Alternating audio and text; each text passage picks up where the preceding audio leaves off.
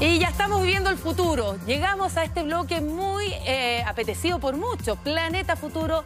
Aquí estamos con Daniel para que nos entreguen los nuevos avances, porque queremos conocer qué va a pasar y que ya lo estamos viviendo en nuestro país. Exact, exactamente. entero, digamos. Gran presentación, Mariana. Muchísimas gracias. Seguimos juntos con eh, Mariana Schmidt y queremos conversar con ustedes y comentarles avances que tienen que ver con el coronavirus. Tenemos buenas noticias, así que por favor ponga atención y queremos iniciar con eh, una investigación que se ha publicado hace muy poco en la revista de Medicina de Nueva Inglaterra, donde algunos científicos canadienses tomaron los datos de eficacia de la vacuna de Pfizer. ¿Se acuerda que tiene un alto nivel o porcentaje de eficacia? Y están pidiendo que se pueda retrasar la segunda dosis. ¿Por qué? Por el alto nivel de eficacia que podría tener solo una. La primera dosis, de hecho, vamos a revisar, señor director, porque tenemos una gráfica. ¿Qué es lo que sabemos según este estudio al menos? Veamos, es muy simple. La eficacia general tendría un 95% con las dos dosis, lo sabíamos del comienzo. Sin embargo, se había descartado la opción de usar solo una porque después de 7 días la eficacia alcanza un 68,5. Sin embargo, estos científicos demostraron que después de dos semanas, después de 14 días con una sola dosis, alcanzan 92,6% de eficacia, lo cual es muy alto. Espectacular. Entonces, ¿qué están diciendo ahora? Dicen, como hay escasez de vacunas y esta vacuna también está en Chile, lo que ellos dicen, ¿por qué no privilegiamos vacunar con una sola dosis a más gente en vez de respetar la dosificación y ponerle dos a menos cantidad de personas? Es una invitación que Pfizer ha tomado, ya se lo envió a la FDA, están analizando esta posibilidad. ¿Qué dicen los científicos en nuestro país respecto de esta opción? Mire.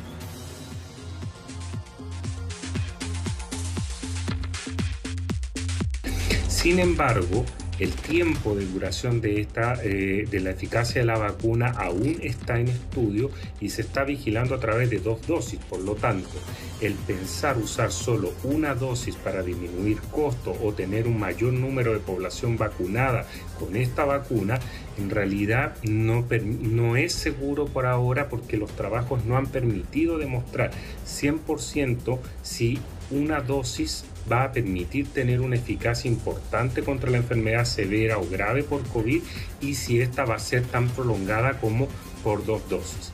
Tienen que evaluarlo de todas maneras, 92% es muy alto. Lo que no se sabe es cuánto tiempo duraría esto con una sola dosis. Ahí van a tener que evaluar. Y otra buena noticia respecto de Pfizer es que, y esto también Marianne Schmidt lo dijo en algún momento, el laboratorio ha comunicado que después de estudiarlo nuevamente, la estabilidad de la vacuna podría mantenerse entre menos 15 y menos 25 grados, pero durante dos semanas, no durante seis meses como ocurre cuando es con menos 80, así que también es un dato a tomar en consideración para mejorar y facilitar la logística de esta vacuna. Seguimos eh, avanzando y cambiamos de tema. Tiene que ver con coronavirus, pero quizás usted no se lo va a imaginar. Señor director, vamos con lo que viene. ¿Qué tiene que ver lavarse los dientes con esto, dirá usted? Bien, mucho. Hay una investigación que se ha publicado esta semana y que ha generado muchos comentarios, pues dicen que la periodontitis, que es una infección que se da que afecta básicamente las encías y también algunas piezas dentales, cuando tenemos una mala higiene, una mala higiene bucal, podría empeorar y mucho los cuadros de COVID-19 e incluso habría nueve veces más opciones de morir si yo tengo esta infección en la boca. Pero calma, calma, se puede hacer mucho. ¿Cuáles son los pasos que tenemos que seguir para evitar tener este riesgo elevado ¿no? de una enfermedad grave? Mire. Para evitar la instauración de la enfermedad periodontal es muy importante mantener una correcta higiene oral. Para ello, es necesario manejar una técnica de cepillado adecuada y mantener una buena frecuencia de cepillado. El uso correcto del hilo dental y el cepillo interproximal también contribuyen a mantener la salud oral.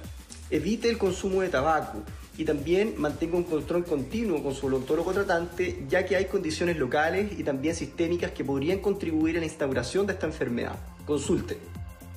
Sigamos avanzando porque este tema también, también es, eh, es muy importante y quizá usted no lo va a creer, ¿ah? pero fíjese que en Reino Unido esta semana va a comenzar, ya se dio luz verde, a un ensayo que se llama Desafío Humano.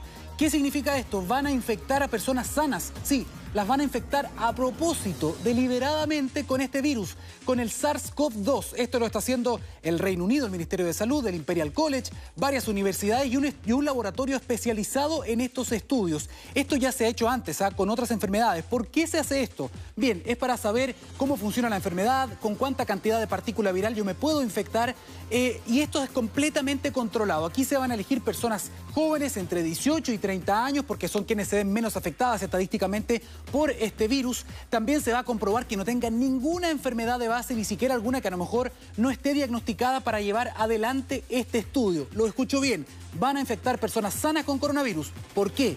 ¿Para qué? Mire. El equipo a cargo espera conseguir una mayor comprensión de la enfermedad de la COVID-19. Por ejemplo, cuál es la cantidad mínima de virus necesaria para que una persona se infecte, cómo es en detalle la respuesta inmune durante la infección y en el tiempo después de la infección, estudiar los mecanismos de transmisión del virus y qué factores podrían influir en este proceso y también evaluar qué vacunas y tratamientos son más eficaces contra el virus. En todo caso, como la seguridad lo primero, van a usar una de las variantes originales. Nada de estas mutantes que son súper terribles hoy día y que están generando alarma. Esas no las van a usar, sino que una de las principales. Un estudio in vivo. Claro, y además que es parte de la investigación que se está desarrollando paso a paso en toda esta pandemia de coronavirus que la hemos visto conociendo y cómo enfrentarla también.